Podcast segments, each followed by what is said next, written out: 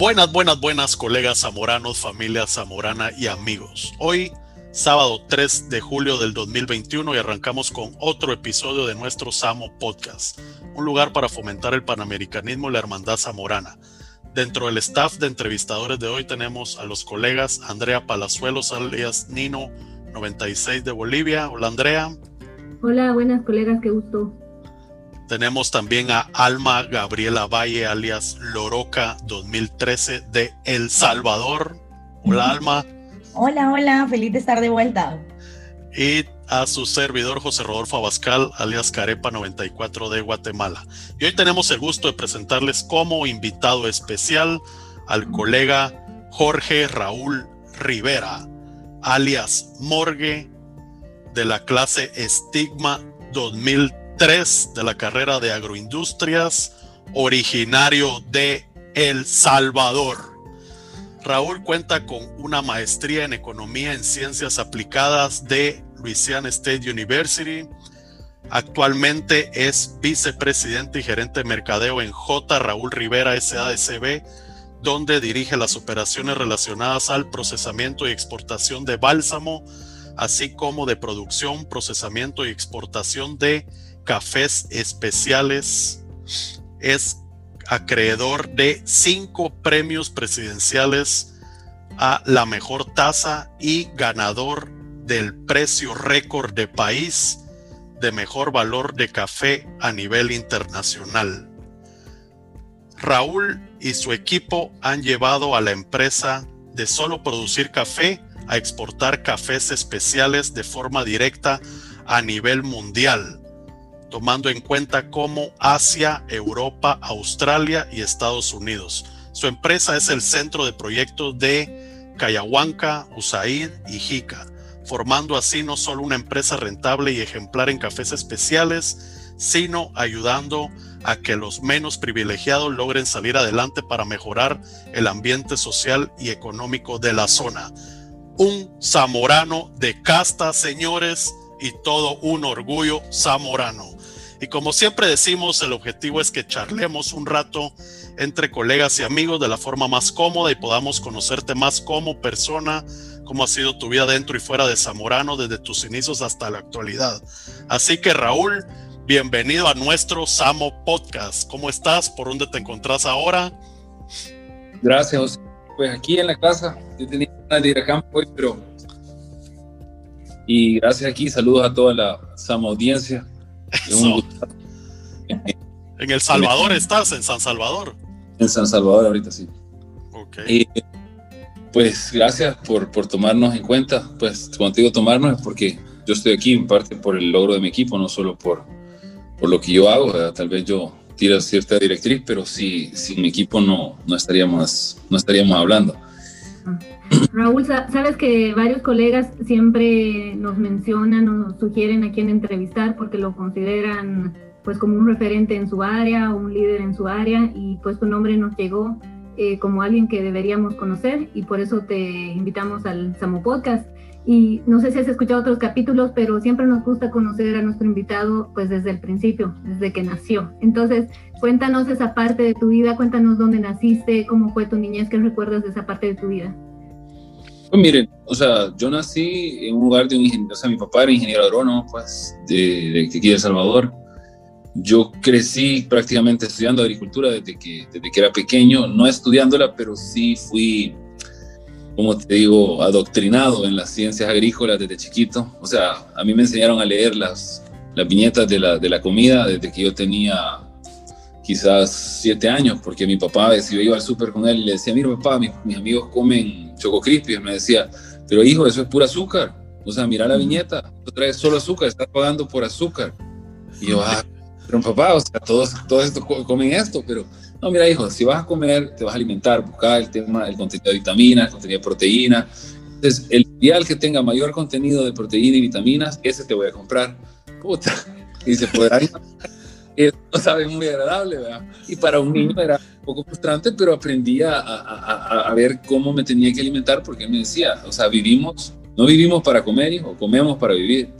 Entonces, hay que aprender eso y, y, él, y él me lo enseñó desde pequeño, entonces gracias a eso quizás eh, a todo, no solo esa parte de alimentación, pues, pero yo iba a campo con él, o sea, te digo, desde chiquito él me decía, si íbamos a una finca de café, que no fueran inclusive nosotros, me decía, ¿qué ves? Me decía, un vergo de hojas, le decía.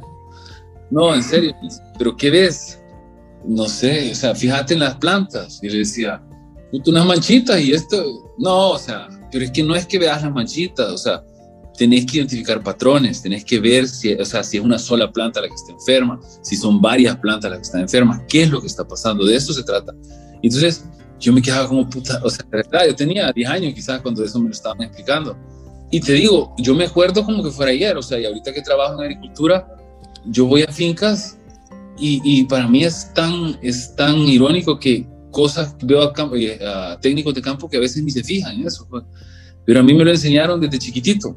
Entonces, cuando yo iba a Zamorano, te digo, habían preguntas de fisiología vegetal que gente, gente de, de institutos agrícolas no las sabía contestar y cuando los profesores preguntaban y yo levantaba la mano, todos los peritos agrícolas me cambian y, pues si vos sos el de la ciudad, pues, ¿y de dónde aprendiste eh, cosas de fisiología vegetal? y yo les decía, si mi papá es ingeniero agrónomo, o sea, ¿qué esperaban?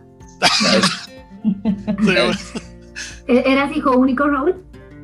Esa, esa es otra historia bien interesante. Eh, yo soy hijo único porque, pero de, de, de, sangre, porque tengo una hermana adoptada. Mi mamá y mi papá no podían tener hijos. Entonces, a los 40, 30 y creo que tenían unos cuantos, 39, 38 años, mi mamá adoptó a mi hermana y a los 42 años quedé embarazada de mí en 1980. O sea, le, les cayó la bendición por... Sí. O sea, te bien rendido y pues la verdad que te digo, o sea, yo toda mi vida la, viví, la, la he tratado de vivir de la mejor manera y, y, en parte por eso ayudamos un montón a la gente, porque la verdad te digo, yo creo que el ser humano a veces no se da cuenta que de verdad nacer sí es un milagro. O sea, yo sí me, yo siempre me sentí privilegiado, no porque, o sea, porque yo me quiera creer algo, sino que a mí me lo hicieron sentir desde pequeño. O sea, mis papás de verdad estaban esperando un hijo y, y se morían por tenerme. Y ellos me toda la vida de que, o sea, yo nací en contra de todas las, las leyes. A ver, en, en, ese entonces, una mujer de, de, 42 años era, era un milagro que tuviera un hijo y adicionalmente hay una que queda en guerra civil. O sea, mi mamá pidieron ayuda a la Cruz Roja, la Cruz Roja les dijo, nosotros no vamos a ir por ustedes, nos van a matar. O sea, ahorita no se puede salir. Y la Cruz Verde no te puede explicar por qué, si decidió venirla a traer para llevarla al hospital y, y que naciera, pues, o sea, pero bien le pudieron haber, bien, le haber dicho, no, miren, nosotros tampoco vamos a ir, o sea, uh -huh. y yo podría no estar hablando con ustedes. Entonces, y así les puedo seguir numerando sucesos que yo viví de pequeño, en los que, por suerte, estoy aquí contándoles la historia. Entonces, eh, mi papá era una persona eh, que varios zamoranos de la vieja guardia aquí lo conocieron muy bien. Era de las personas más humildes que vos vas a haber conocido en tu vida y, y vivía así. O sea, mi papá eh, me dejó un legado no solo de conocimiento, quizás la, y la parte de humildad. Hay, hay, colegas que se ríen porque me dicen, tu papá, o sea, ¿de dónde sacaste toda la prepotencia? Pues es bastante prepotente. Pero yo le digo... Lo bueno que lo reconocen. vos, vos decís, eh, esas eh, características se repiten en generaciones alternas. No, no. Era de los ¿Cómo abuelos. Se llamaba tu papá? ¿Cómo se llamaba tu papá? Jorge Raúl Rivera. Lo que pasa es que, mira, yo le decía a mi papá, mi papá me decía, hijo, calmate, me decía, tranquilo, me decía. Yo le decía, mire, papá, le decía, o sea, yo trabajé en el sector financiero. Si yo en el sector financiero hubiera adoptado una postura de, de ser humilde y ser, y ser muy benevolente con todo mi entorno, a mí me hubieran agarrado de tonto. O sea, ahí te agarran de tonto. O sea, literalmente la gente ahí no tiene, o sea, no hay valor. Sí, pues. No, y el primero que se deja lo agarran. O sea, y, y no lo, o sea, y si pueden hasta lo, lo, hacen que lo despidan. O sea, como dice el dicho, al perro más flaco se le pegan las pulgas. Y en el sector financiero, si vos no enseñas los dientes, olvídate. O sea, te volviste, te volviste así. O sea, te hacen así, o sea, y aprendí. Y mi jefe me decía, mira Raúl, o sea, eso es lo, una de las cosas que yo les puse en los comentarios que les mandé. En el Zamorano yo salí graduado pensando que todo el mundo era bueno y pensando que todos me iban a querer ayudar. Eres inocente y que toda la humanidad iba a conspirar para que yo saliera adelante. Y eso no existe. O sea, todos salimos eso no... pensando algo así de Zamorano. ¿Perdón?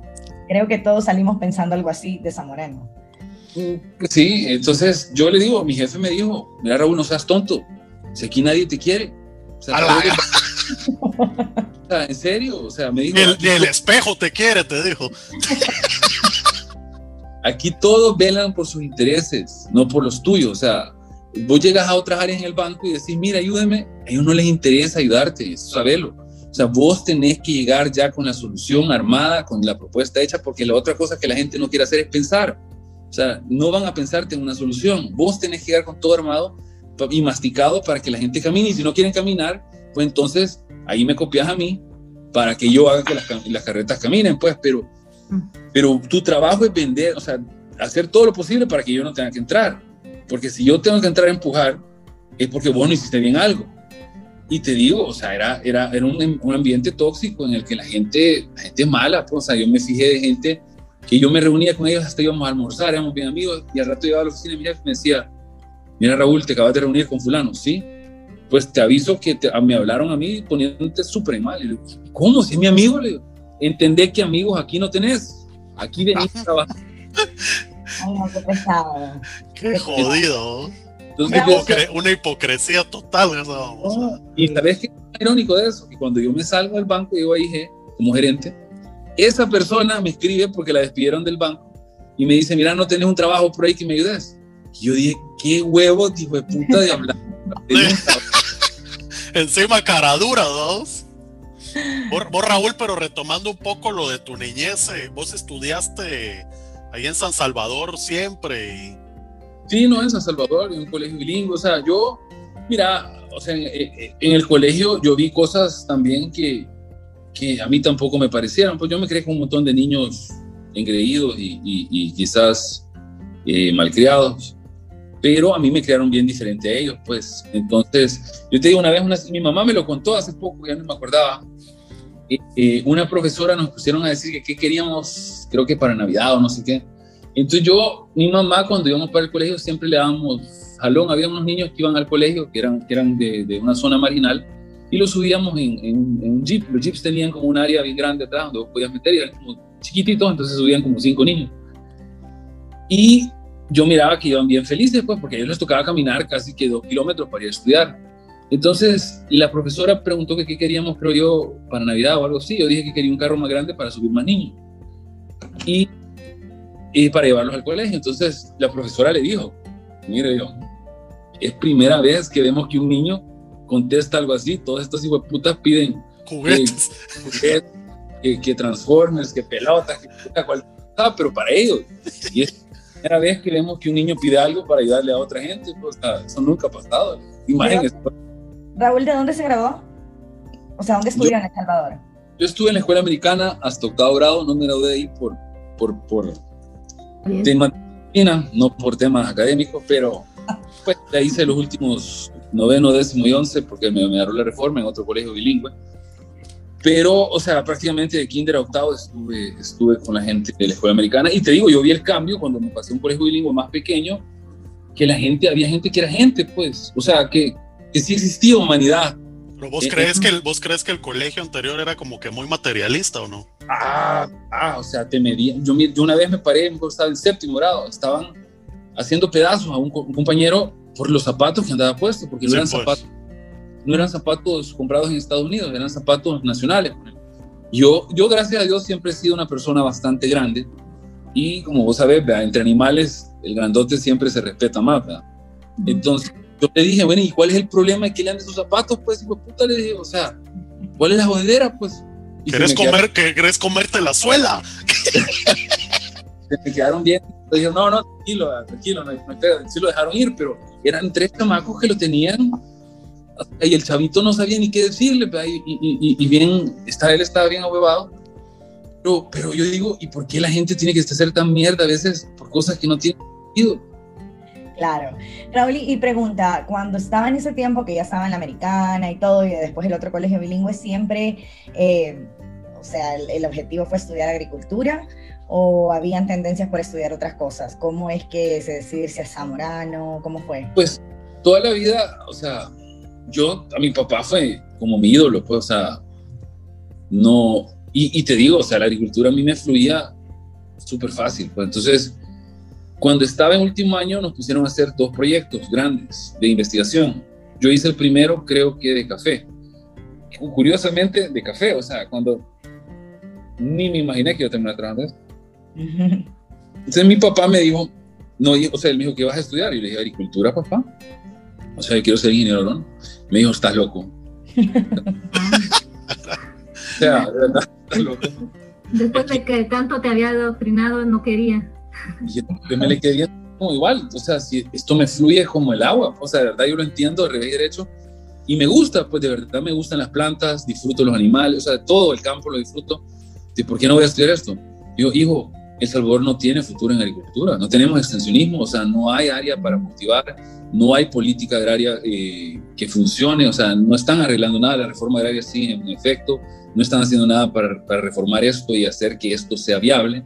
Entonces, trabajo en agricultura digno no vas a encontrar. O sea, si te vas a estudiar esto, no te va a ir bien. Y entonces yo le dije, pues no sé, ¿y no has pensado otra cosa? Pues mire, lo que más es agricultura es tal vez medicina, porque el, el ingeniero agrónomo es doctor en plantas y el otro es doctor de gente, pues son ciencias. Pues. Y me dijo, bueno, medicina es ah. la mejor opción. Entonces, mi segundo proyecto lo hice acerca de enfermedades, o sea, una por ejemplo, de HIV lo hice. Mira, horrible estudiar eso. O sea, el papá de otro amigo mío que era doctor, yo le dije, puta, le dije yo, esto, esto es horrible porque uno empieza a ver que si uno tiene gripe, o sea, uno ya empieza a imaginarse que uno ya está enfermo. Sí, pues. Entonces, dijo, mira, Raúl, eso es normal, o sea, yo soy médico y cuando vos mismo empezabas a entrar en paranoia que los síntomas los, has sentido y cualquier enfermedad pensás que la tenés pero tranquilo, me. Entonces, de ahí me fui a la casa de otro amigo mío, porque en ese entonces nosotros no teníamos impresora, fue en 1997, no, 98. Y mi amigo me dijo, andate a mi casa y imprimí los papeles que necesites. Y llega el papá de mi mejor amigo y me dice, ¿y qué vas a estudiar, Raúl? Yo le digo, medicina, le dije. Me dice, ¿estás loco? ¿Estás loco? O sea, te morís de médico te morís de hambre, me dijo, vas a ir a tirar piedras allá, allá en el centro de gobierno con todos los del Seguro Social, me dijo, o sea, vas a vivir frustrado.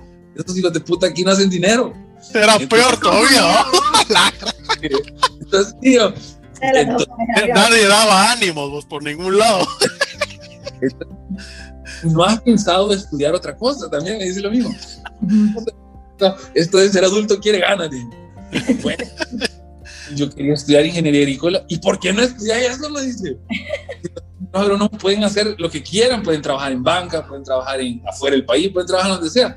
Un doctor solo puede trabajar aquí en El Salvador, no puede hacer nada. O sea, aquí ya quedaste jodido y en este país no te va, o sea, no te vives bien. Y entonces yo le dije, pues que mi papá no quiere.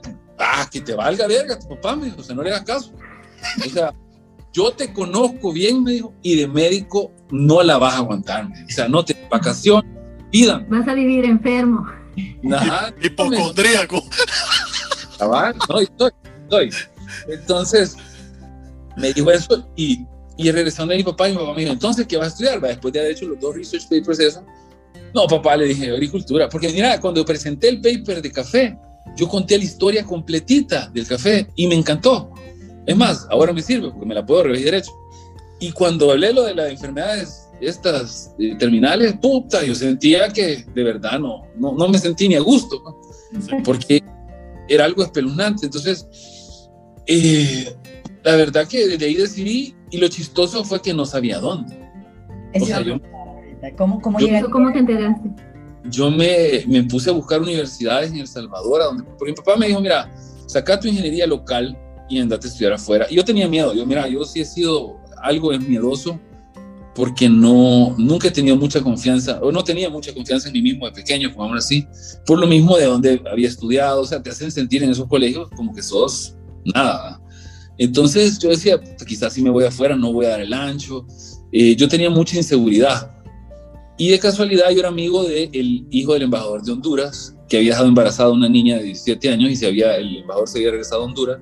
Y él llegaba a, ver el hijo, supuestamente, haciéndose responsable pero era mentira, es un niño, pues, que va a ser responsable él de una niña de 17 años, pero no se graduado en el colegio, pero entonces él venía y se quedaba en mi casa porque yo lo conocía y a todo esto él me dice, ¿qué vas a estudiar? Pues quiero estudiar ingeniería agrícola, le dije, y me dice él, ¿y por qué no te vas al Zamorano? Me dice. ¿Y eso qué? Le dije, O sea, yo ni sabía que era Zamorano. Y me dice, no, es la mejor universidad del mundo. O sea, casi que me dijo. y, yo, y es, es, como, es como estar en Estados Unidos, mío. ¿Y era zamorano él? No, él, él, era hondureño nada más. Hondureño. Tenía un amigo. Pero sí tenía razón en eso, vamos, que era la mejor universidad del mundo. Zamorano tiene, tiene sus cosas, pero yo creo que tiene bastante campo para mejorar. La cosa, y bueno, y buena, la verdad que buena, pero la cosa es que entonces le digo a mi papá, mire papá, y el zamorano me dice no, hijo, pero vos vas a ser ingeniero, agrónomo no te vas, o sea, yo no te estoy pagando un título de técnico. O sea, si, vas si te vas a graduar, me dijo, vas a ser ingeniero agrónomo. Entonces le pregunté a mi amigo, me dijo, no, no, si ya se graduó de ingeniero, antes eran agrónomos, pero hoy sí ya sacan el título de ingeniería. Y entonces, de casualidad, estábamos en la apogeo de la crisis del café y, y, hicieron un eventazo que invitaron a Mary Lynch aquí para hablar del tema de futuro. Un evento que habían llenado todos los salones de, de un hotel grande aquí. Y mi papá me llevó a desfilar ahí, a que conociera a la gente del gremio y todos le preguntaron, lo primero que le preguntaban, es su hijo y qué va a estudiar? Pues quiere ser ingeniero agrónomo, oh, chica, qué bueno. Todos, todos lo felicitaban y él como, puta, mi hijo, que se va a meter. Entonces, eh, a todo esto le dijeron, ¿y a dónde?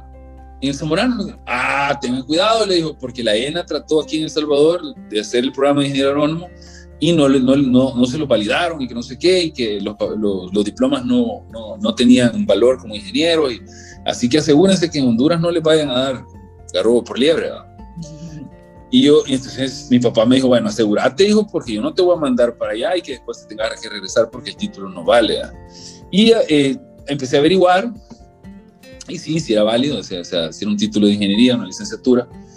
Y eh, lo chistoso que viene ahorita es que yo ni siquiera me preparé para el examen, o sea, yo no sabía ni siquiera que había un examen de admisión. De repente lo publicaron y tenía como tres días para prepararme. Y bueno, o sea, ¿qué tan difícil puede ser? Y sorpresa, sí, no era tan fácil. O sea, yo recibí todas las clases de ciencias en español, o sea, perdón, en inglés, y el examen era en español. Entonces, cuando es un examen de opción múltiple, las respuestas se parecen y los nombres, no, yo no me los podía revés y derecho en inglés y en español. Yo dejé, obviamente, el examen y te digo, creo que fue de las peores notas. Sí. no, yo fui de las peores notas, o sea, yo no, no, pero, o sea... ¿Pero les daban otra segunda oportunidad para volver a aplicar o cómo, cómo fue? Lo chistoso de esto fue que yo, me, yo estaba cerca de unos chamacos que también lo dejaron y que antes del examen nos hicimos amigos, pero a ellos los llamaron porque los consideraron como emblemáticos para la agricultura. A mí me, a mí me vieron de menos, no sabía ni quién era yo. Entonces yo me le pegué a esos chamacos y oí cuando le dijeron, mire, le voy a dar otra oportunidad porque ustedes la dejaron por, por dos puntos, por tres puntos, por cuatro puntos. Así que lo vuelven a tomar y lo pasan y se van. Y entonces yo me quedé esperando y le dije, mire, ingeniero, le dije, ¿y será que me lo puede repetir a mí? ¿Vos cómo te llamas? Y vio el papelito. Hijo de puta, o sea, vos casi que por gusto veniste. ¿va? Y me dijo, mira, te voy a dar una oportunidad más, me dijo, pero estudiar. Y desde ese día me dio como un mes o dos meses para estudiar, me puse a estudiar todo lo que me, los temas que yo vi en el examen, los estudié revés y derecho, en español. Pero no te dijo, mira, te voy a pasar el mismo examen, estudiar. Ah, yo no sabía, yo no sabía que era el mismo examen, y era el mismo examen. y te voy a dar un poco de ayuda, te digo. Es de ser quizás de las peores notas, terminé siendo quizás la tercera mejor nota, pero, o sea, no es que eso tenga crédito, pues, porque al final, como decía, el mismo examen. Pero, eh, y en guerra avisada no hay muertos, pues. Y, pero me, me, me, me, abrió la puerta a una media beca que me la dieron, yo muy contento, en ese entonces el Zamorano valía 10 mil dólares. Pues. La ayuda sí. fue de Zamorano, o sea, la, la, beca fue de parte de Zamorano. No, del gobierno de Salvador, de ISAFOR. Ah, ok. Entonces, más o menos desde ustedes empezaron a dar la ayuda de Insafor, porque yo tuve beca de Insafor también. Y ese es, que, le da a los la, por la Insafor, Las de Insafor, las que comenzó, si no me equivoco, fue Calderón Sol. Okay. Lo que pasa es que donde él cometió el error es que las hizo para tres años, porque él consideró que íbamos a salir técnicos, no ingenieros. Exacto. Y ahí fue la regada, porque no se le abrió un poquito el cerebro para que Creo que ya lo cambiaron. Creo que, que, creo, no estoy tan segura que afortunadamente ya, la, ya El Salvador está dando la beca para cuatro años. No estoy tan segura, pero en mi tiempo también eran tres. Pero... Tres becas daban por año. No, no, tres años, no. mira, perdón, en mi época se fue, creo que el grupo más grande, era, éramos como 50 los que entramos. No, hombre, de veras. Y habían becas completas. Y de eso no se graduó ni la mitad. o sea, no te creo. No, y esta otra historia verídica, pero no quiero, no voy a decir nombres porque es bien, bien chistoso. Y no va a ser que alguien lo, de, de, de, mis colegas lo. Mi compañero de cuarto es mi gerente general.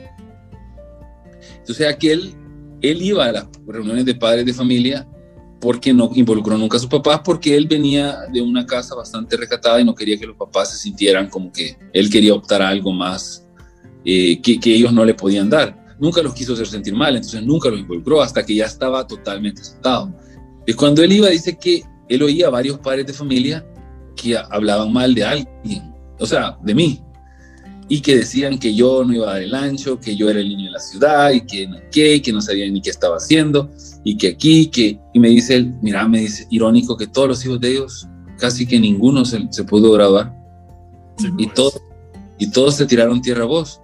Mira, me dice, yo que cuando conocí a tu papá me, dijo, me di cuenta que la verdad que, o sea, ¿por qué se te facilitó un tanto la agricultura vos? Pues porque, o sea, a pesar de que vivías en la ciudad, tenía fundamentos mucho más grandes que varios que inclusive estudiaron en un instituto agrícola. Pues. Pero la gente al verlo uno que no nació en San Salvador piensa que uno no, o sea, yo ya había usado machete, había, o sea, hecho un montón de cosas que el Zamorano hacía. Bueno, es más, un verano yo trabajé con un amigo mío que tiene una distribuidora de harina, como mozo. Y te digo, eso, eso, o sea, es más duro que la vida, que la vida de, de, del Zamorano. Porque Cargando sacos, vos cargando de harina, subiéndolos, o sea, cuestas, bajándolos, cargando y descargando camiones. Eso te digo, es, es, es algo donde yo dije, ahí es donde yo dije, o estudio, estudio, pero esto no es. No o, sea es que vos, o sea que cuando llegaste a concentrados a la escuela dijiste, oh Dios, esto es pan comido. Vas, Dos sacos a la vez. Una rastra, una vez nos tocó con una, o sea, nos ponen, me pusieron con un doctor, que los doctores tienen fama de ser peino hondureño, y una señorita, por no decir el apodo, y entonces la chava le sube en el primer saco concentrado y ¡puf! De lado, se la dio. y nos dijeron, terminen de descargar las rastras, se van. Puta, entonces le dije yo a, a, al, al, doctor, vaya, mira, tirame los sacos, pues a mí le dijo, porque, o sea, como diciendo aquí, si nos estamos o sea, atenidos a que ella va a descargar un saco, aquí vamos a amanecer. Apretarla. Ajá, el, el otro que también tenía fama de trabajador lo hiciera, tampoco íbamos a salir, ¿no?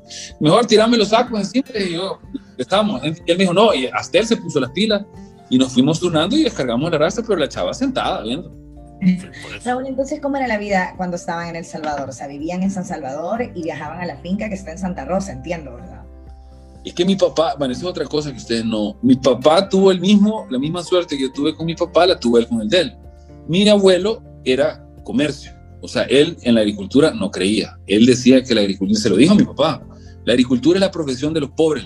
Yo no sé por qué te has metido a estudiar esa pendejada. Así se lo dijo.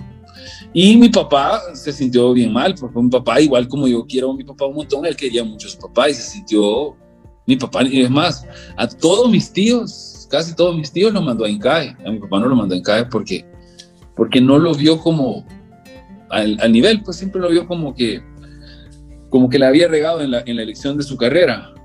Y pues siempre le resintió eso un poco mi papá, a, a, a, mi abuelo, pero, pero sí, mi abuelo era full comercio, solo era comprar, vender, o sea, gasolinera, distribución de querosene, cosas como comercio. Entonces, mi papá vino y, y nosotros no teníamos tierras, o sea, no, teníamos, no éramos hacendados, como así. Uh -huh. En 1980 vio la oportunidad, él empezó con hortalizas, alquilando tierra. De ahí se pasó con algodón. En la época de la guerra empezaron a quemar las algodoneras. Vendió, logró sacar su algodón, sacó un poco de plata y compró una hacienda ganadera, se pasó ganado. Cuando compra esa hacienda ganadera, llega una persona y le dice, yo le compro la hacienda ganadera, esta hacienda. Y mi papá me dice, acababa, yo le dice, yo acabo de terminar de llenarle ganado, le dice, yo no se la vendo, no está en venta. Y le dije, usted no entiende, yo la quiero comprar. No, no se la voy a vender. Pero es que usted lo que no ha entendido es que yo me acabo de ganar la lotería y usted me dice cuánto quiere y yo se lo pago. Vaya, le digo, si me da tanto, se la vendo. Y dice que se la compró como al doble y todavía vendió al ganado y le ganó. Entonces le fue re bien. Y me dice, y la mala suerte del señor es que ya estábamos en guerra. A los tres meses lo mataron ahí. A la grande, ¿verdad? Lo mataron. O sea, Ahí en la- eso- Ahí él en la finca.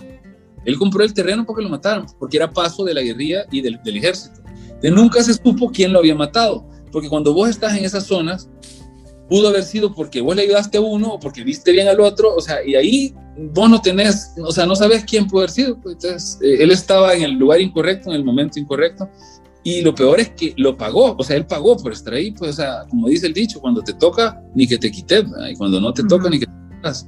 Entonces, mi papá tuvo una gran suerte porque no solo capitalizó, sino que se salvó.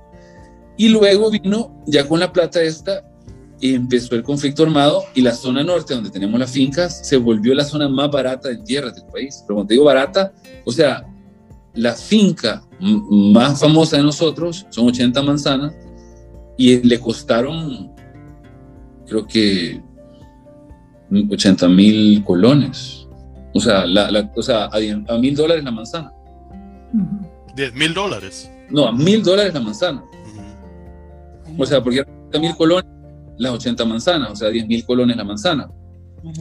Sí, hay gente que te dice 10 mil colones era pisto, mil, pero es paja, o sea, eh, eh, después, despuésito, 10 años después dolarizamos y, y 10 mil dólares la manzana, pues ahorita aquí en el país no encontrás ya tierra barata, pues, o sea, mil dólares no encontrás nada. En Guatemala, Ujú. y en Guatemala creo que encontrás esos precios. No, en Guatemala ya te venden una manzana en. Sí, pues 12 mil dólares, ¿no? 100 mil quetzales. Más Pues sí. todavía. O sea, ya, ya no encontrás, ya no encontrás terreno barato. Entonces, en aquel entonces él se metió a comprar, compraba, compró cuatro propiedades, una a nombre de la sociedad y tres a nombre de él.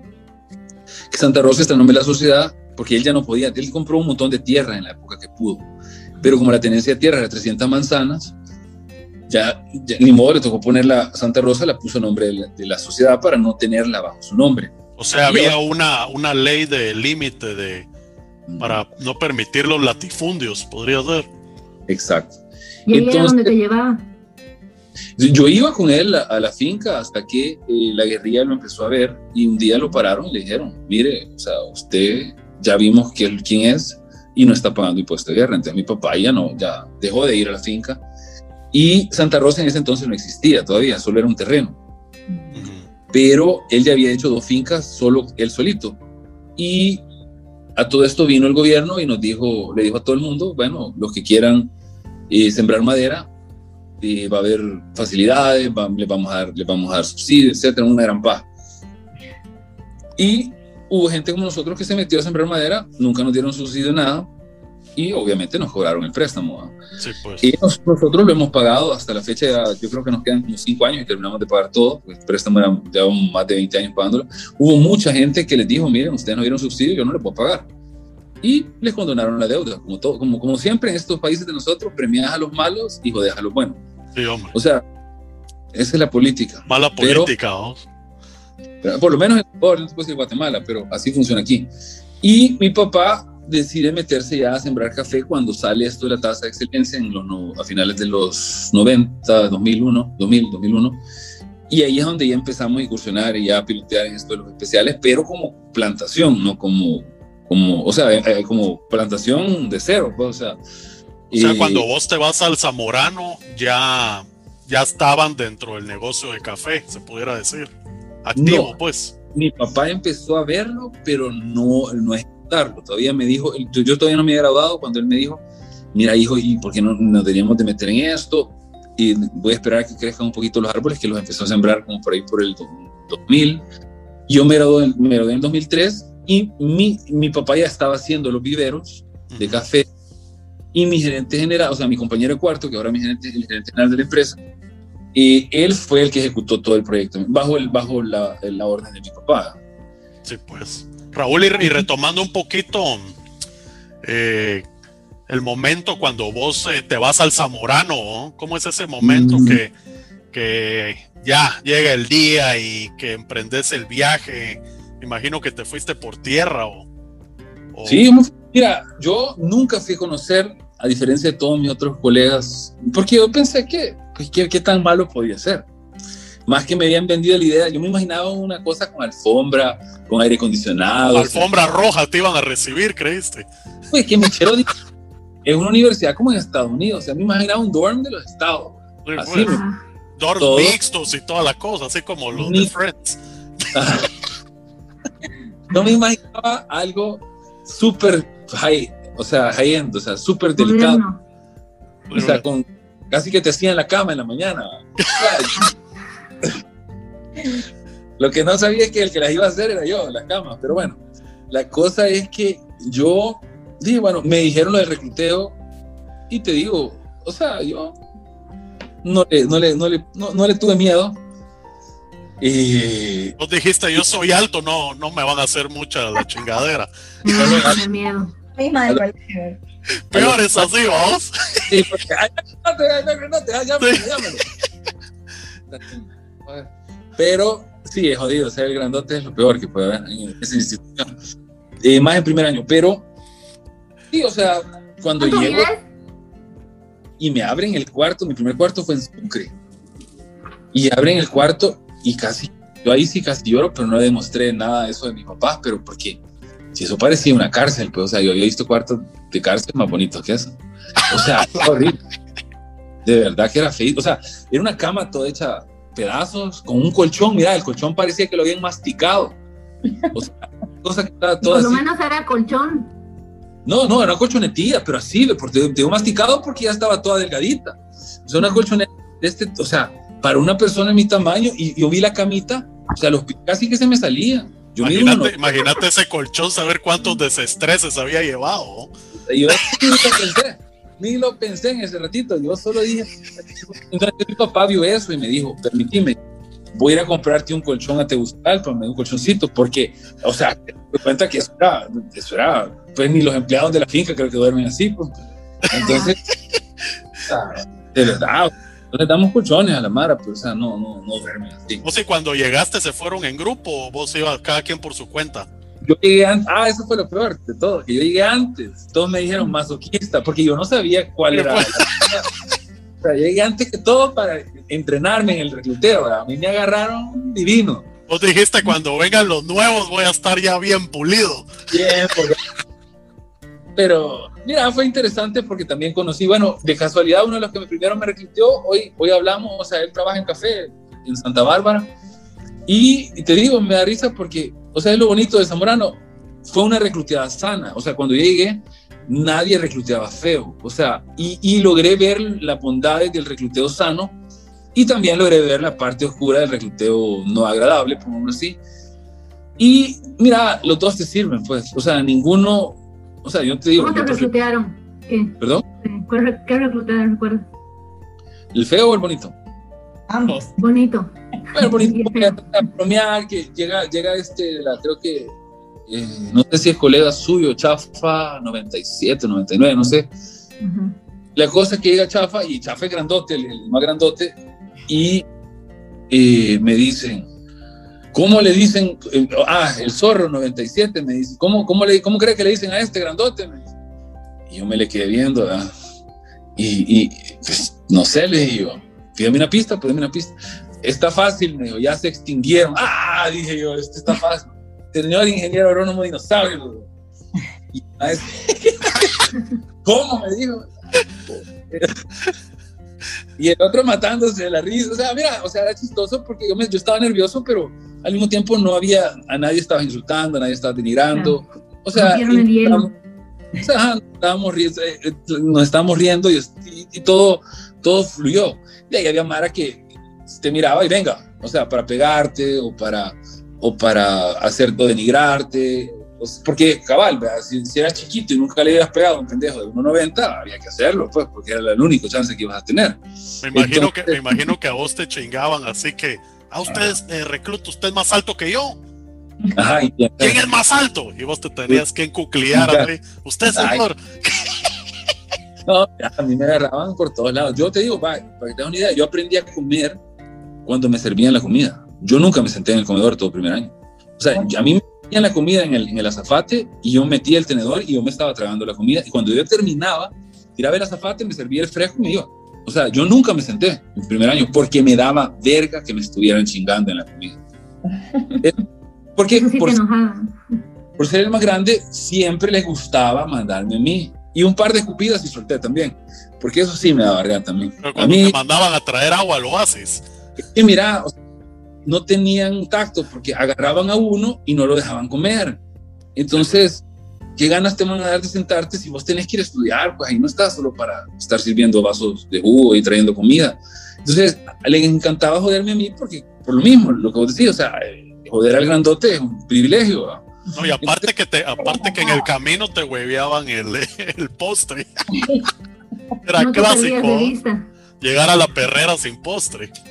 Entonces yo, ah, yo no, yo aprendí a hacer eso porque a mí que me esté entregando cuando esté comiendo, yo me, no tenía nada en contra de pararme una vez a servir el fresco a alguien, pero ya que, solo a vos, y eso era lo peor, que si vos te sentabas y no había otro, ah, era solo a vos. No lo dejaban Entonces- comer. Vos, pero la A mí- colonia, la colonia salvadoreña donde se sentaba ahí en la perrera, Era a la par de Guatemala, a estaba la par, Guatemala. Sí. O sea, en la, en la última fila del Guatemala- lado derecho, esquina y a la par de esa esquina estaba El Salvador. a la par. sí, Mm. Y mira, to- ah, esa fue otra. Yo también pasé en, en- cuando me- eso me sirvió en el adelantarme porque no había gente. Pero yo te digo, yo creo que no me bañé como por tres días porque yo no estaba acostumbrado a bañarme De así. a- guapería. No, en No, bolas no con está- todo, ¿no? Ah, esa parte, eso es trauma, Ah, traumante para, sin para cortinas, ¿no? Sin nada, o sea, Claro, lo que pasa es que cuando entras y no estás acostumbrado, hasta estás como que venadeando el baño, que no haya mar ahí para irte a bañar hecho pija, ¿no? Así de dos minutos y a la mierda. Pero, es- pero- ese, ese vergueo te dura como dos, tres semanas de ahí. Hasta con hasta en pelota salís del, cuarto con, la- con la toalla al hombro. corta, cabal, o sea, pero, pero sí, los primeros, las primeras tres semanas, cabal, como dice José, yo me esperaba, yo me ponía la alarma y me bañaba quizás cuarto, Tres. cuarto a las cinco, porque yo sabía que la mar empezaba tipo cinco cuartos a salir de los cuartos, y ahí me bañaba y yo sentía paz, pues, porque estaba solo. Te disfrutabas el agua y todo. Puta, ¿cuál disfrutaba de Esa agua era hielo, sí. para afuera. Entonces, te lo juro que ahora que construí mi casa, te digo, si vos ves los baños de mi casa, son unos monumentos, porque si algo aprecio ahora es tener espacio en los baños y tener paz en los baños.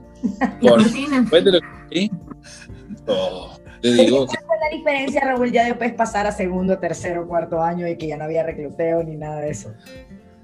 ya segundo año fue interesante, fue interesante llegar a eso. Yo traté, mire, yo, yo creo que nadie es perfecto en el recluteo, yo traté de ser bien gente en el recluteo, pero siempre uno le cae mal a la gente, o sea, siempre hay un pendejo, o sea, siempre hay alguien que se queja de que, puta, no, no me trató bien.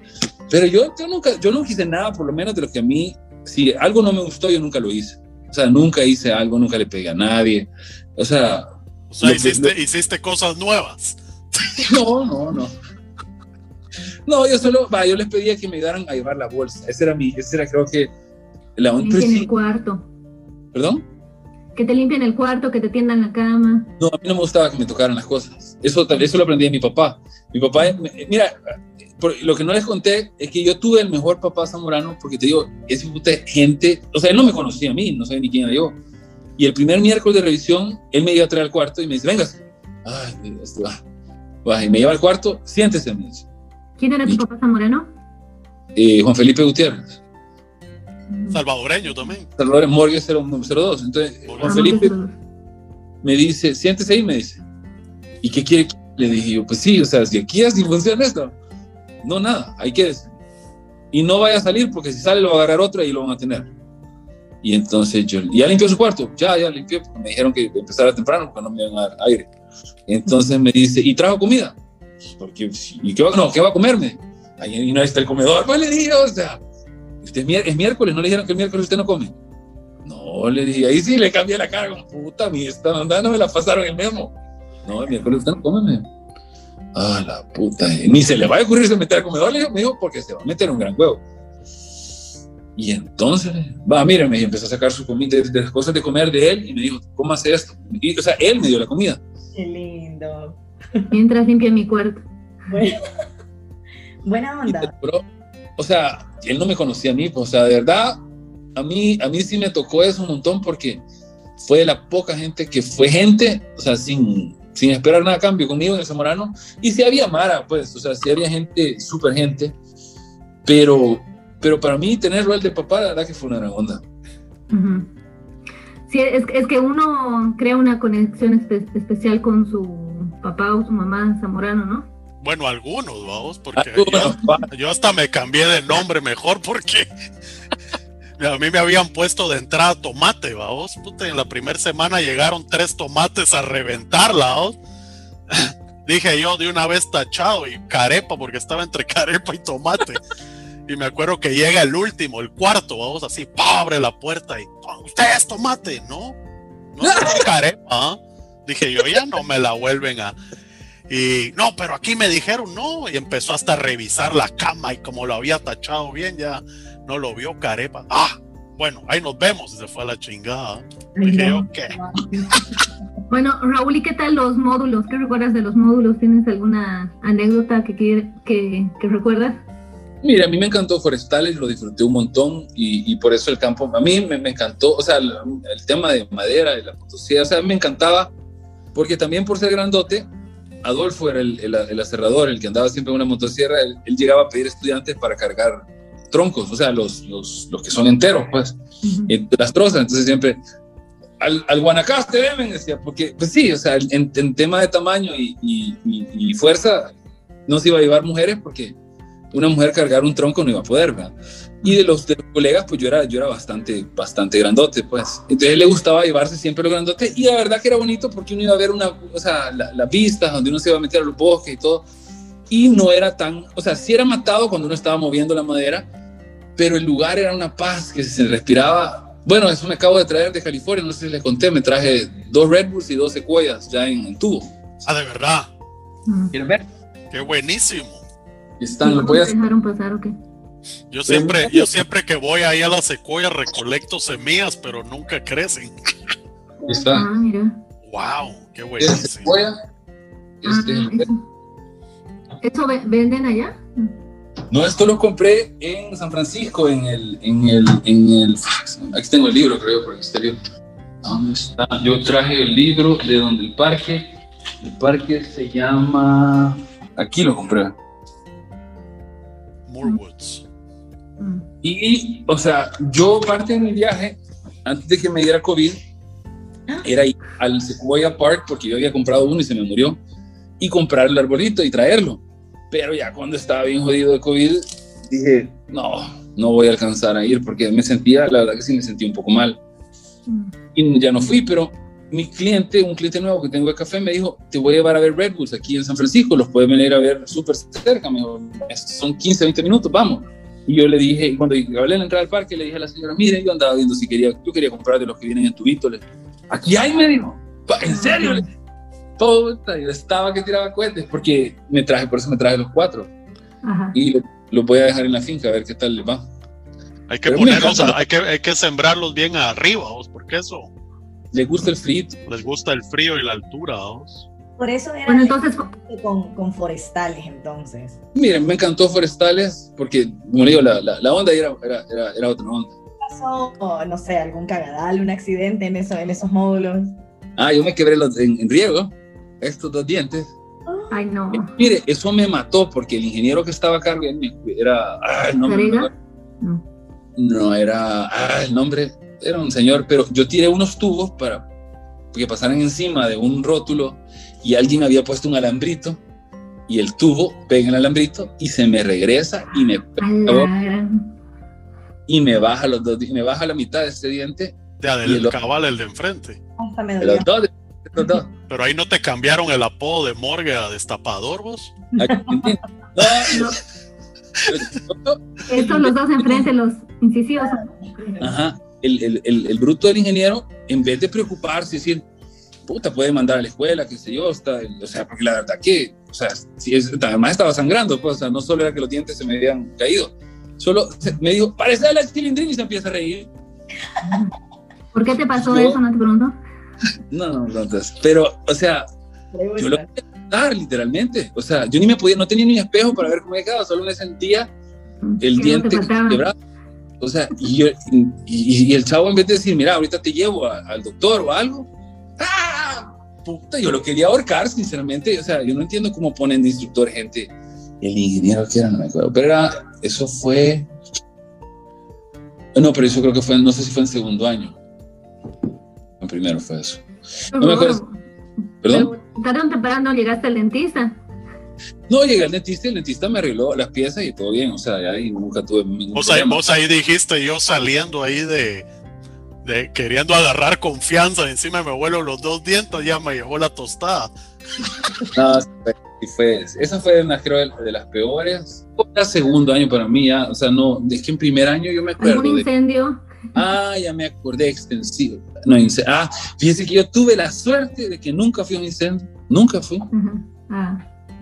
Mis compañeros, todos mis compañeros de cuarto tuvieron la mala suerte que todos, o sea, aunque no vivieron conmigo todo el tiempo, pero cuando, cuando, o sea, en algún momento todos los que vivieron conmigo casi que amanecieron incendio.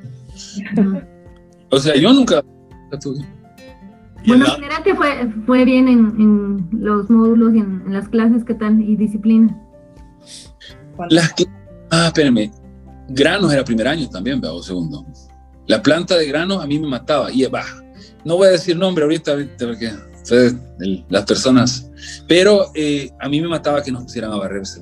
O sea, esa es una cosa que yo. ¿A barrer? Sí, porque todos los días yo le decía, ¿y ahora qué vamos a hacer? Barrer. Y yo, ajá. ¿Y ahora? Barrer. Y ahora, barrer. Puta, si estamos pagando para aprender a barrer, a perfeccionar el arte de barrer, esto está. O sea, en serio, no, no tiene sentido. Y yo le al ingeniero le dije, mire, le dije yo, y, de verdad no nos van a enseñar nada aquí. ¡Hala! Uh. Así, usted es revolucionario. No, yo estoy, ay, me clavaban notas de, de, tres o de dos, porque, o sea, yo no tenía mala actitud, yo trabajaba un montón, pero a mí me encachimbaba que nos pusieran a hacer trabajo de, de, relleno, pues como diciendo, a mí no se me ocurre qué explicarles, les voy a poner a barrer todos los días, porque es absurdo, si estoy pagando porque me, porque me enseñen, vaya, ahí en, granos pude haber aprendido un montón de beneficiado de café, eso lo vine a aprender ahorita yo. Y eso fue una de las cosas. Yo fui a una charla Zamorano y vieron profesores que me criticaron porque yo fui bien duro. Yo soy bastante duro con la institución, pero lo hago porque la o sea, así le dije a la gente de gobierno aquí. El problema en Latinoamérica es que cuando vos criticas algo, la gente lo toma como que vos lo haces con, con mala intención. Pero si, el que no critica, el que, si no te critican, vos no creces. O sea, porque vos pensás que todo está bien y es mentira. Hay un, siempre hay un área para mejorar. Entonces yo cuando critico lo hago con cariño. O sea, que suena pesado. Cosas pero, o sea, no, no, solo hay que criticar, eh, sino tal vez tener una solución o ofrecer. Correcto. Lo que le estoy diciendo ahorita, o sea, en la planta de granos, en vez de ayudar, ponernos a barrer tanto, debería de haber más eh, teoría y no tanta práctica, porque al parecer la práctica a veces se para porque no hay granos que procesar o hay algo que no procesar. Entonces en ese momento el instructor debería decir, vénganse al aula, le voy a explicar unas cosas y vamos a hacer unos experimentos, vamos a hacer cosas que, para que ustedes aprendan el manejo de otros granos, que tal vez no va a ser sorgo, maíz, lo que hay aquí, pero, pero la semilla de, de, de, café es una semilla que pasa por una planta de grano similar. Entonces, hay máquinas que se usan que son similares a las de... Y, y que uno entienda todas, por ejemplo, yo ya había visto la Oliver en el Zamorano, pero yo no sabía que se usaba en café, hasta que ya empecé en el tema este. Y dije, ves, esta yo la vi en la planta, o sea, la gravimétrica yo ya la había visto, pero no, nunca tuve un curso que me, que me explicara o que me dijera, mira, esta es la mejor máquina. Todas esas cosas a mí me hubieran servido para poder elegir equipo para un beneficio. Y no, a ver, porque en la curva de aprendizaje yo compré un beneficio hecho en El Salvador, que me sacaron un montón de plata y me estafaron. Y me tocó después comprar ya uno brasileño, pero porque yo no tenía una base técnica para saber qué agarrar en esos temas, ponte de café, eh, banano, mango, donde terminan trabajando muchos zamoranos, de eso no, nosotros tampoco vimos nada en, el zamorano que tal vez sí se debería incluir como y eso va, yo hablo Ricardo Coiner y Juan Medrano, que es el que les comenté, Juan Medrano está en UC Davis y, Ricardo es panameño, con ellos estoy hablando para, para ayudarles a ellos. Un, un momento hablamos de, de, ver si yo les podía colaborar para el tema que quieren montar un instituto de café en Zamorano. Ah, es que Juan está en café aquí, sembrando aquí en California. ¿eh? Juan está Juan está a Juan le acabo de mandar ahí, mandó, le mandé una Tienen una finca en San Diego, me dijo, y aquí en Santa Bárbara. Café orgánico. Y, te digo, o sea, el problema es que, vaya, yo me senté con ellos dos, con Juan y con Ricardo, y les dije, lo mejor para el zamorano sería tener un instructor temporal que llegue a dar, impartir la clase el trimestre y se retire.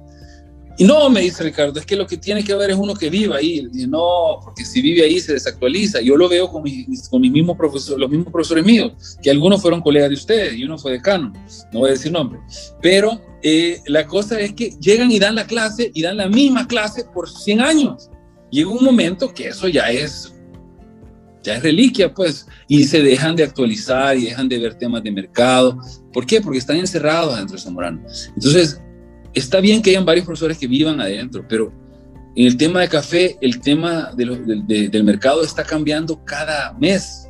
Entonces, si un profesor se queda encerrado en el Zamorano, cuando quiere los estudiantes salgan, van a tener una idea de lo que está pasando, pero no va a ser lo que está pasando actualmente. Entonces, yo le decía, yo, yo con gusto, a mí me encantaría, mi papá dio clase aquí en la Nacional y a mí me encanta dar clases, pero yo no me quedaría a vivir aquí, les o sea, yo puedo dar el curso el trimestre y que me pongan un, ah.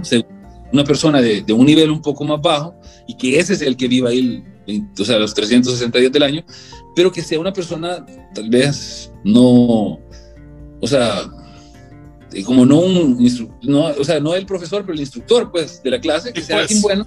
O hacer algo combinado, vos, alguien que esté en la industria actualizado, vos, con alguien que esté en la escuela. Y bueno, ahora vamos a hablar con el que está o estos dos días nos va a dar una actualización de empaques, tratamiento, mercado, lo que sea. Porque todo cambia. Entonces, eh, Ricardo me decía, no, pero es que si viene alguien importante aquí, ¿quién lo va a recibir? Si es Salvador, tampoco es que estoy yo eh, en China. O sea, pero yo soy importante y yo puedo llegar por mí mismo. Entonces, entonces yo le dije, de, estudiar agroindustria? Porque, no sé, o sea, en base a todo lo que hemos hablado, siento que era más como agronomía, la producción, no tanto el procesamiento. pregunta a mí, yo no quería estudiar industria. Yo quería, o sea, mi sueño es campo. A mí la parte de procesamiento y las plantas, a mí me dan pavor. A mí estar encerrado en el ruido, eh, a mí no me gustan las plantas. Más, yo cuando están procesando café, yo lo veo de lejos, porque el ruido de la, de la gravimétrica a mí me vuelve loco. Entonces, a mí no me gusta agroindustria per se.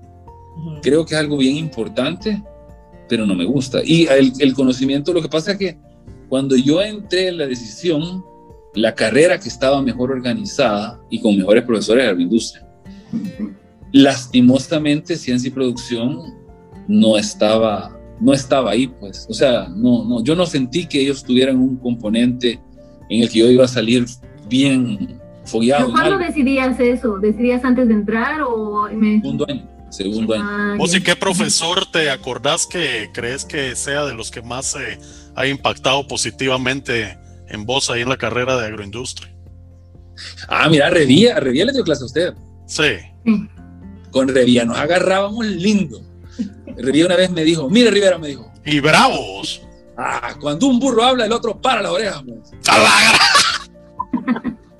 porque, porque con él yo criticaba, yo criticaba todo, o sea, mira, yo fui ahí y yo tenía fundamento, pues no es que yo llegué así como, mmm, agricultura, ¿qué es esto? Y yo le decía, mire, ¿y esto por qué? Y esto, pero esto se puede hacer. Y mira, entonces empezaba a Revía y Revía, mira, en eso, con Revía teníamos un amor-odio bien interesante, porque no nos queríamos, porque a veces nos agarrábamos, pero él se respetaba de mi curiosidad de querer de verdad aprender y mi inquisición, porque había un montón que estaban ahí y solo vaya, muevan esto, muevan aquello. Y yo le decía, mire, pero weón, y, estar moviendo barriles no aprendemos nada. Entonces, la herrería le digaba que yo le estuviera chingando, pero tampoco le gustaba porque le sacaba de su zona de confort. Pero sí, me, yo le tomé mucho aprecio a, Aurelio, creo que era un muy buen profesor. Eh, pero quizás, de, ah, bueno, eh, Audelo también fue un muy buen profesor. Y la doctora Costa. La doctora Costa, y mira, esa fue quizás la clase. Bueno, y el chino, el chino, el chino. Flores. El chino Flores, qué clase. O sea, la doctora, las dos clases que me hicieron a mí reinventarme como ser humano fueron la clase de la doctora Costa y la clase del chino Flores. ¿Qué daba la, la, doctora Costa? Ingeniería de alimentos, o sea, eh, termodinámica. En otras palabras, operaciones unitarias. Pero la cosa es que el chino Flores, yo me acuerdo que para el último examen yo llegué y le empecé a refutar una pregunta porque yo necesitaba punto 5 para pasar y la respuesta era, yo le había puesto bien, él me la había marcado mala y me decía, no, no está bien. doctor, pero es que usted dijo, no, y no está bien. Y, pero ya te dije que no, no, doctor, y yo seguí ahí, no, andate, no, doctor, y andate, ¿qué jodes? ¿Y, por qué estás jodiendo tanto si solo es punto cinco lo que vale esta onda? Si eso es lo que necesito para pasar. Va, andate la mierda. Por ahí hubieras empezado. Entonces me dijo, va, andate, ya estuvo, ya pasaste. Pero sí, punto cinco era lo que me faltaba. Y, Vos, pero, pero hablando de ese tema, como es interesante porque yo me recuerdo en mis tiempos, vamos, eh, un par de veces lo hice, vamos. Una vez me quedé con 88 en una clase del doctor Rosas. Y dije yo, y andaba por ahí por su oficina y lo pasé buscando, vamos. Y, y no, no, se me olvida que vino y hasta me sentó así, siéntese, ¿qué necesita? Entonces le digo, fíjese doctor que me quedé con 88 y, y la paja, ¿ah? yo quería ver si no me daba algún trabajito para poder eh, eh, subir esos dos puntos. Y viene y me dice, no, no a ver, revisemos su examen. Y va a traer el examen, vamos, y me dice, y, y, tenía, ponete tres o cuatro malas, y me dice, mire, aquí, aquí no quiso decir esto usted. Yo creo que sí, doctor. Ah, no, no, no, esto está buena, ya, ya solo un punto necesita, miremos las otras. Y me dice, aquí, aquí, mire, aquí en esta eh, puso esto, pero no pensó en tal cosa. Sí, doctor, sí. Bueno, ahí tiene sus dos puntos, me dice, ahí está su A. Muchas gracias. Pero decía yo, ese, ese esfuerzo a vos que vos hacías seguir a buscar y lucharla todavía al, al final todavía te daba frutos, vos. Pero mira, el zamorano también yo siento que es bien duro en su, en su manera de evaluar, porque ponerle en el SU, yo me acuerdo cuando llegué, o sea, yo sentía bien fácil. Ah, claro. Sí, yo me acuerdo con, con 3.5 de GPA del SU, yo sentí que te sentías saludado yo igual. A pesar de lo que les dije, que yo llevaba cero base de economía, ¿verdad? porque tuve los peores profesores. Bueno, pero antes de eso, antes de eso, cuéntanos, ya terminaste, so, fueron cuatro años en el, en el Zamorano, ¿sí? Eh, ya estabas en 4x4, llegó el día de la graduación y tú ya sabías qué, qué ibas a hacer a partir de ahí, o qué, cómo fue tu graduación. No, ese día. Yo no, ah, eso fue lo más lindo, cuando yo me gradué, llego a El Salvador y le digo a mi papá, papá, ya sé, o sea, yo ya soy ingeniero, ¿verdad? Yo ya, así como soy yo, hablo con Dios. Así me papá, ahora ya, ahora ya decime colega. ¿eh? Ubiquémonos, papá, siéntese, le voy a explicarle, o sea, usted de la vieja guardia. O sea, yo ya vengo con biotecnología tatuado ya, o sea, esto, usted no sabe todo el potencial que hay en el mundo. Y mi papá, ah, se contame, me dijo, y se sentó, yo le vi la cara como, hoy sí me voy a cagar de la risa de eso. Y entonces me dice, ah, decime, va, mire papá, vamos a empezar a sembrar frutales y vamos a tener varios, varias cosechas y vamos a hacer aquí y el café va a ser como una parte y ya. Y solo se, solo se me quedó viendo y me dijo, va, mira, hijo, ni que me muera se te vaya a ocurrir hacer esa pendejada, me dijo. ¿Por qué le digo? ¿Y qué le pasa si, si, yo vi los videos en el Zamorano y así es la onda? No, hijo, me dijo, lo que pasa es que yo tengo 40 años en esta mierda. Este país es tal la necesidad que si vos sembrás comida, la gente se va a meter a robar sí o sí. Y les va a valer un carajo si te hacen pedazos del cafetal, si tienen que meter camiones, los van a meter, van a romperte los cercos, te van a hacer todo. ¿Por qué? Porque la gente quiere comer. Entonces, si vos querés sembrar comida en este país, vas a tener que gastar en seguridad. Y eso no es rentable. Entonces, ni que me muera se te vaya a ocurrir hacer eso, porque va a ser un desmadre. Te vas a quedar sin el café y sin los frutales. Entonces, ya te queda la lección. Yo me quedé, entonces, ¿qué fue aprender a zamorano? Sino, o sea, prácticamente la realidad de este país es otra. Claro. Y ahí es donde te vas dando cuenta poco a poco que la universidad solo te dio herramientas, como vos decís, inclusive de lo que vos aprendiste de ir a hablar con el doctor e insistir. Esas son herramientas en la vida que sirven, la insistencia ante algo para sobrepasar un obstáculo. Pero no es que saliste con las respuestas mágicas del zamorano que ya estuvo ya sos un gurú de la agricultura y todos van a llegar donde vos claro. a consultar si van a sembrar un cultivo. Me da risa porque la gente, cuando ya me ve bien en café, me empiezan a preguntar un montón de cosas y les digo, miren, si yo no he visto las plantas, o sea, tampoco soy mago, pues, o sea, que...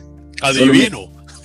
hay, hay que ir a ver la plantación, ver el suelo, ver qué condiciones tienen de, de, de sombra, qué, qué, qué, están haciendo para, para saber de verdad qué es lo que están haciendo bien y qué es lo que están haciendo mal, o inclusive no saber nada. A mí me llamaron de Ecuador para, para una consultoría y le dije a mi colega, mira, le dije yo, ¿cuánto me cobras? Yo no te puedo cobrar nada, le dije, yo no soy especialista en caficultura de Ecuador. O sea, ni siquiera conozco la caficultura en tu latitud.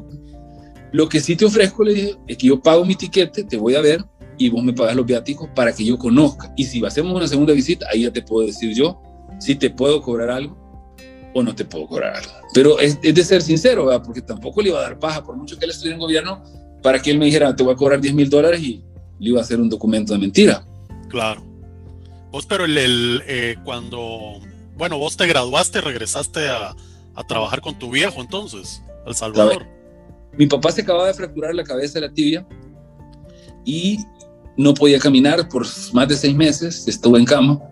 Entonces me, el gerente general, lo habíamos contratado, que era Rafael, y me dijo, él, necesito que alguien enseñe las propiedades y el único que las conoce sos vos. Entonces no te vas a ir a estudiar de inmediato, sino que te vas a quedar trabajando con él. Y ahí también me di cuenta de otra cosa, que en el Zamorano te dicen, la hora de entrada, o sea, si vos te tardas media hora en llegar caminando donde vas a empezar a trabajar, tenés que estar trabajando cuando ellos dicen.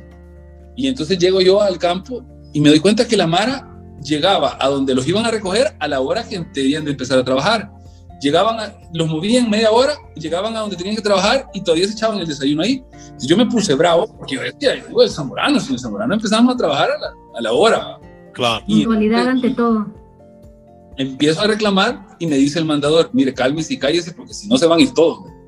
Ah, bueno, entonces, o sea, que, que lo que aprendes en la universidad es pura teoría. La vida real o te, o te acoplas o te jodes.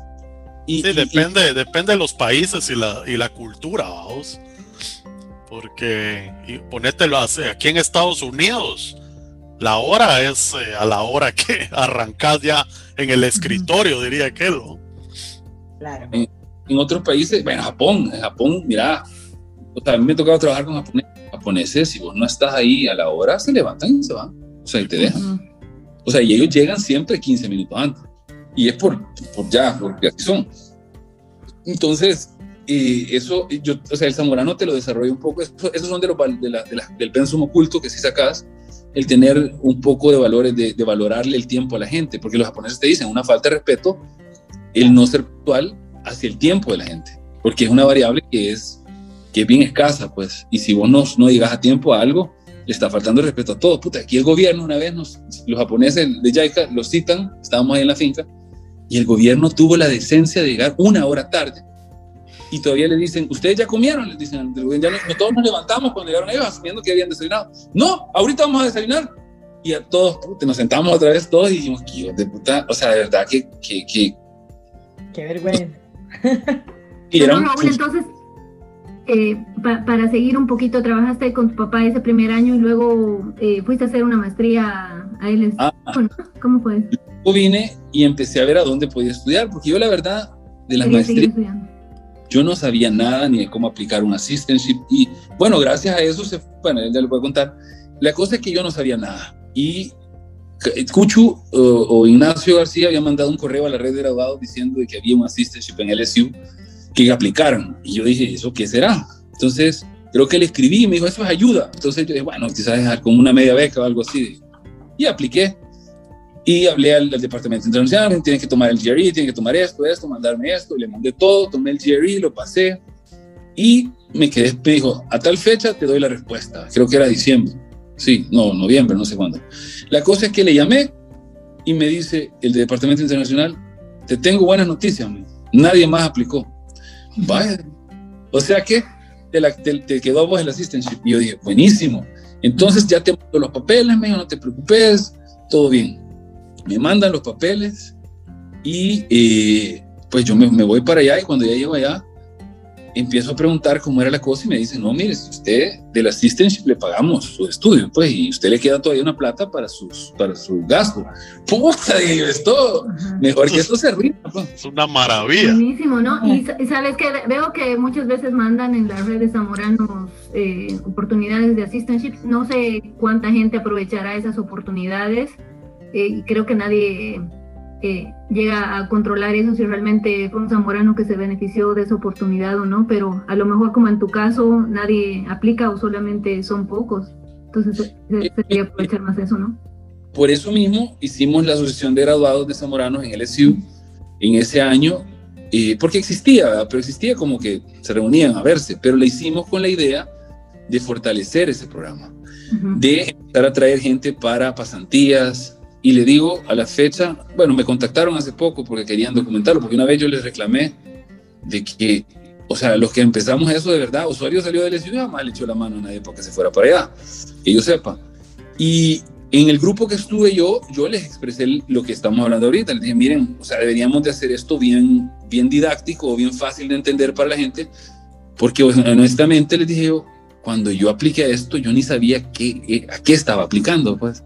O sea, yo no sabía si solo era una admisión y era una ayudita o qué, pero ya cuando entendés las bondades del sistema de Estados Unidos, yo hoy le digo a la gente, mira, no sean tontos, pues, o sea, si la maestría en Estados Unidos es gratis, pues, o sea, ¿para, qué te, ¿para qué te vas a ir? Hay gente que te dice, yo me quiero ir a Europa, puta, andate a Europa, pues, o sea, gasta tu plata, porque ahí te va a salir bien caro. No, es que en Europa la universidad es gratis. Pues sí, pero todo lo demás no, pendejo. O sea, de nada te sirve que te regalen la universidad si vas a pagar todo lo demás. En cambio, en Estados Unidos te regalan, o sea, no te la regalan, pues te la cobran, pero te están dando un salario que te sirve para tu, amortizar todos tus otros gastos. Entonces, final es mucho más beneficioso para un estudiante irse al sistema norteamericano que irse al sistema europeo.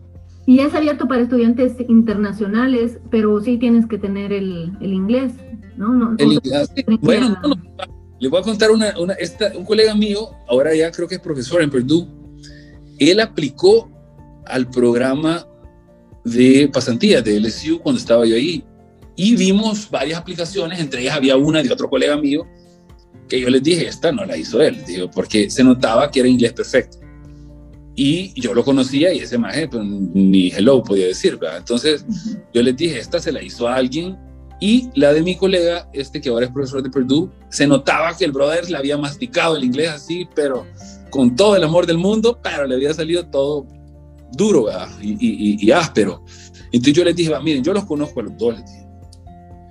Y yo doy mi voto de confianza por este, porque este ha sido honesto y lo escribió él, con lo que él tiene. Este otro va a venir aquí de vacaciones, a que aprender inglés porque él no sabe inglés y esto alguien se lo escribió, pero no fue él. Y este otro brother le está haciendo ganas y yo digo que valoremos la honestidad de este y lo traigamos a este a pesar de que se nota que el inglés de él no está ahí, pero yo sé que lo va a agarrar.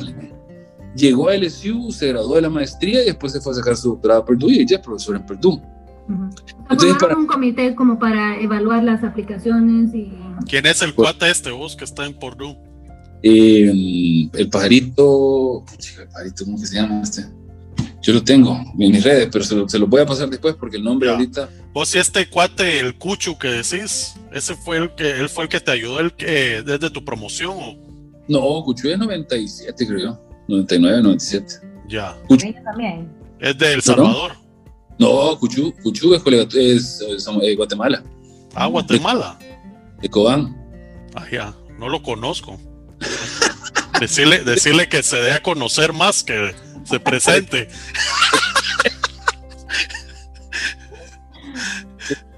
que se presente. No sé, ni dónde está viviendo ahorita. Ya. Bueno, Raúl, entonces tu maestría era en, eh, sacaste una maestría en economía. En, economía, en economía agrícola. Miren, en el currículum dice economía aplicada porque también me di cuenta que en Purdue se llama economía aplicada y creo que fueron muy listos porque cuando yo apliqué a trabajos acá y decía economía agrícola, la gente, todo lo que es agricultura en este país, lo ven mal. No les puedo explicar por qué, pero entonces yo le cambié el nombre porque yo estaba, estaba, trabajando en el sector financiero. Entonces, si decía economía agrícola, la gente se me iba a quedar como, ¿y este qué está haciendo aquí? Entonces, es más, en una capacitación yo dije que era Zamorano del banco y todos se me quedaron, todo, así todo el salón se me quedó viendo como, y usted no debería estar cortando grama, casi que no Ajá, uh. Claro, pero de esa relación. Entonces es complicado, pero, pero sí, le puse así porque aprovechando que habían universidades que sí le llaman al programa economía aplicada porque es diferente a la economía pura, porque es cierto, es más aplicada, uh lo usé así Y, y sí funciona, pues, porque la gente ya no, ya no se, se, se entra en el paradigma de este, lo tenemos que mandar al Ministerio de Agricultura. Claro. ¿Hiciste esa maestría como para complementar tu educación o era la que estaba eh, disponible y tuviste que... No, mire, estaba, o, una maestría en, marketing de forestales que me gustaba, pero yo vi el programa y no, no me mató y el de economía agrícola me gustó porque podía tomar clases de negocio, o sea, de, de, de la escuela de negocio, que al final no era un MBA, pero yo podía, si, si, si optar a ciertas clases buenas de la escuela de negocio, que si yo me metía a otros programas era un poco más cerrado el asunto. Entonces mi profesor de tesis, esa es otra gran persona que, que de verdad le tengo un gran aprecio, él ya falleció también. Él fue súper buena onda, o sea, de verdad, él me dejó hacer lo que yo quisiera. Además, yo me vine de vacaciones un, un verano entero a El Salvador, porque mi tesis era en la adoración, y le justifiqué, me dijo, andate, o sea, él era súper amor y paz. Perdón, ¿y qué era la tesis vos? El impacto de la dolarización en el comercio bilateral de El Salvador, con un modelo de gravedad. Entonces, eh, aquel a mí me dejó hacer y deshacer lo que quisiera. Y a, a, el pajarito que, que, que, fue mi colega que llegó, el profesor lo tenía en marcación personal, casi que solo le hacía falta decirle, venía a mi casa a levantarme todo, todas las mañanas, o sea, no lo dejaba en paz, o sea, si él le hubiera dicho, mira, me quiero ir a Ecuador, que Ecuador era, no lo hubiera dejado irse un, un verano completo, yo me fui súper chivo, o sea, la verdad que... No ¿Pero sí trabajaste en tu tesis o que te fuiste a la playa? Eh, trabajé una semana, pues es desde, desde Salinitas estaba ahí, typeando la tesis. Estaba, estaba en cuarentena, estaba en cuarentena, no, en serio, me dediqué a, o sea, un, sí hubieron un par de entrevistas, un par de visitas a bibliotecas, un par de visitas al Banco Central de Reserva, pero eso lo hice y la, el verano son como tres meses, pues, o sea, yo estuve trabajando de verdad lleno, con suerte, tres semanas. Sí, pues. O sea, el doctor Zapata, ¿no lo conociste ahí? Sí, es el que te dije que era mi, el econometrista, que el tío de Ángel Bu. Sí, el pues doctor... es que yo, yo, era el asistente de él cuando estaba en LSU. Ah, ¿en serio? Sí. sí. El doctor Zapata es el que te dijo que cuando yo regresé a la ciudad a la charla de, de, café, él fue el que me dijo, nunca me voy a olvidar de usted, Raúl, qué ojo para escoger, eh, para stock picking, man. Visa y Mastercard, porque yo, la, yo la, a las dos las agarré. A ver, ajá, contanos esta parte, porque creo que ahí en el SU te empezó a interesar esto de invertir en la bolsa, ¿no? A mí me, me interesaba eso desde, desde, Lo que pasa es que yo tuve, yo tuve la, la suerte de que el papá de uno de mis mejores amigos heredó plata, pongámoslo así. Y a diferencia de lo que hacía la gente en 1900 ayer o 1975, que era buscar certificados de depósito, él fue bien revolucionario y se metió a invertir en bolsa. Entonces él me decía que él quería que su hijo, o sea, mi amigo, él soñaba con que el trabajo, el, el hijo de él no se metiera a hacer lo que está haciendo ahorita, que él es el, el head controller para Corning, está bajo el CFO de Corning, que es la empresa que hacía Pyrex y ahora hace fibra óptica, sino que él quería que su hijo se dedicara a tener un cuarto lleno de monitores, viendo noticias, viendo trends en la... y que solo se dedicara a estar invirtiendo. Y entonces yo dije, ¿y esto cómo es? Y entonces le, le empecé a preguntar y me empezó a medio explicar, pero hasta ese momento para mí todavía era una ciencia de mal. Y cuando yo llegué al SU dije, yo, bueno, si aquí tengo doctores en inversión, gente que de verdad sabe de esto, ¿por qué no lo voy a explotar? ¿Por qué no lo voy a, le voy a sacar el jugo?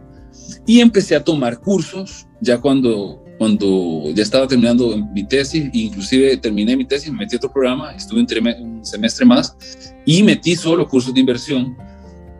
Además, ahí hice mi primer, mi primer cuenta y, eh, y platicaba mucho con el doctor Zapata, porque al doctor le encanta, le encanta el tema de inversiones, más por el tema de, de estadística, y me dice, me dice él, estábamos hablando de qué acciones, o sea, porque en inversiones te dicen que a veces es bueno tener fondos o, o ETFs donde estás agarrando un montón de cosas para diversificar riesgo.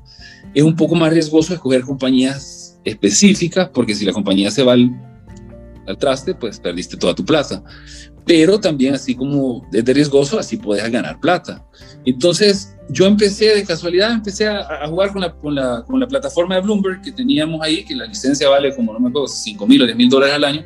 Y yo de verdad me ponía a jugar con eso y empezar a ver compañías, empezar a ver de qué se trataba todo. Y me fijé de casualidad en Visa, en Mastercard ya, era, ya estaba, ya estaba, eh, ya era una compañía que se estaba trading y vi que la grafiquita de Mastercard iba de un solo para arriba, o sea, era un despegue completo en precio. Entonces yo dije, ve, esta compañía nadie le para bola, dije, porque los profesores nadie hablaba de ella. Y entonces le dije al doctor Zapata, mire, yo le veo futuro a esto de los pagos electrónicos. Y si usted se fija, el precio de Mastercard no para de subir, o sea, es, es un despliegue completo, solo para arriba. Y el doctor Zapata me dijo, tenés razón. O sea, empezamos a platicar, ¿verdad? Y a eso venía el IPO, o sea, el, lanzamiento de Visa ya al mercado. Y yo le dije, mire, de, de meterse en estas cosas.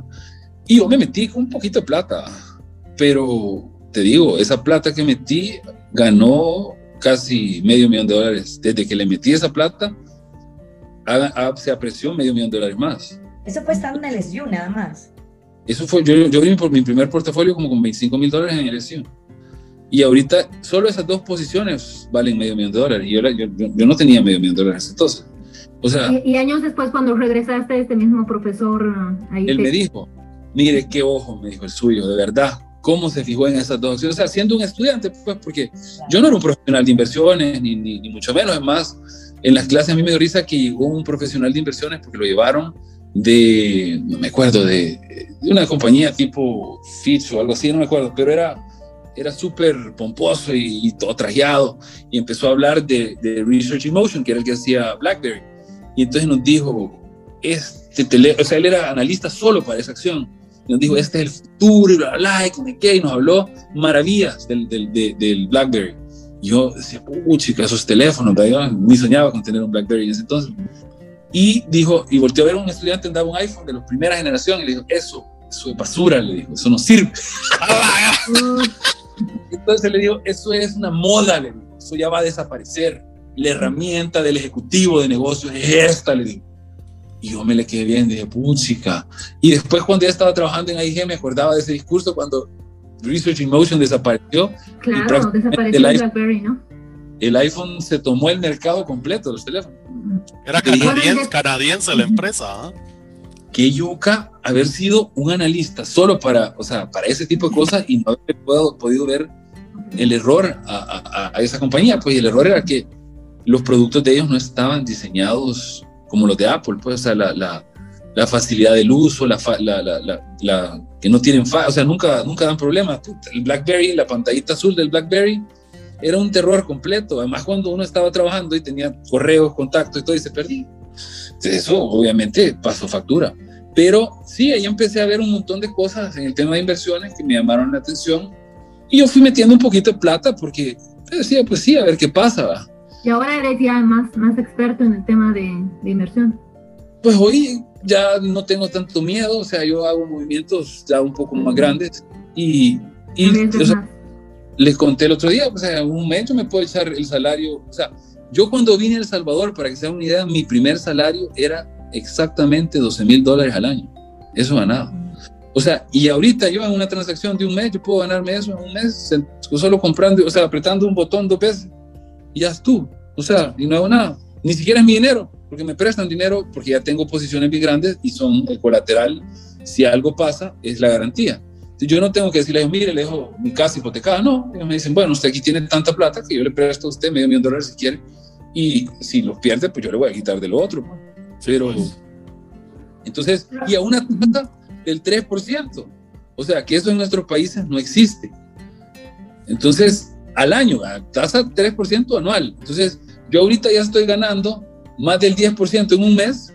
Si yo me salgo, voy a pagar de, de lo que he prestado el 3% dividido entre 12 por, por 1, pues. o por 2, tal vez, dos meses. Entonces no pago nada de interés. O sea, si usted se pone a pensar, si voy a pagar 500, 200 dólares de interés para, lo que, para ganar el 10% de lo que he prestado, o sea, es un, es un negociazo, pues, pero como me dijo también un profesor de, inversiones que nos dijo, de inversiones internacionales, nos dijo, si ustedes comienzan ahorita, que están en esos escritorios de estudiantes, se van a reír de la vida.